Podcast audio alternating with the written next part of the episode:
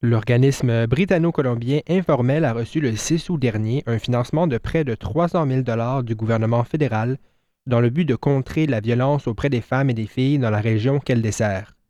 La ministre des Femmes et de l'égalité des genres du Canada, Mme Myriam Monsef, a fait l'annonce du financement de 72 projets qui visent à soutenir des femmes et des filles victimes de violences conjugales et comprend 16 organismes en Colombie-Britannique.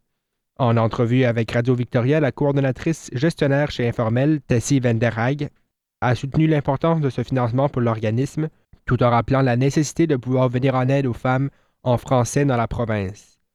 Ce financement-là, on veut vraiment se concentrer à aller travailler avec les organismes qui sont déjà spécialisés dans ce domaine-là, c'est-à-dire les organismes anglophones anti-violence de la province, et d'assurer que eux puissent offrir un service en français qui est culturellement adapté aussi aux, francophones pour pouvoir les accompagner là-dedans. Parce que mettre en place euh, tout un programme en français, ça demanderait trop de travail pour un seul organisme, alors qu'on veut vraiment assurer que simplement les francophones aient accès à un service en français à chaque étape.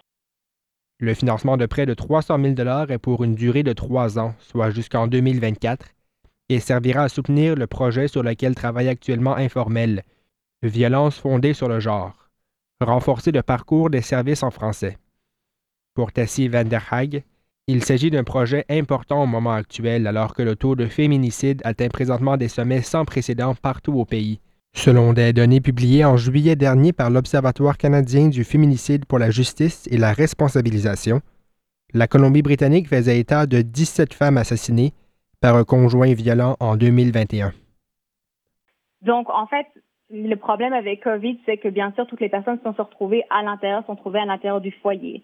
Euh, qui peut mettre encore plus de pression dans les relations dans lesquelles il y a déjà énormément de violence. Donc, on n'a plus l'occasion d'aller euh, au travail, d'aller à l'extérieur, de parler à des personnes à l'extérieur. Madame Venderhaeg a confiance que ce financement pourra assurer des formations à ses employés qui leur permettra d'offrir de meilleurs services pour pouvoir cerner les cas de violence conjugale sur le terrain. Pour nous, c'est important qu'il y ait nouveau, un nouveau financement qui soit mis en place. C'est un financement de trois ans, donc ça nous permet vraiment de construire quelque chose sur le long terme. On sait que souvent des financements peuvent être des financements courts, des financements d'un an, de 18 mois. Là, avec trois ans, euh, ça permet de mettre des choses en place sur le long terme.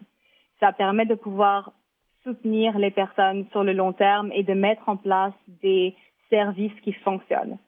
À l'échelle nationale, le plan du gouvernement qui a investi plus de 600 000 dollars à cet égard dans le dernier budget sera de travailler pour accélérer la mise en œuvre d'un projet national pour mettre fin à la violence fondée sur le genre au cours des cinq prochaines années.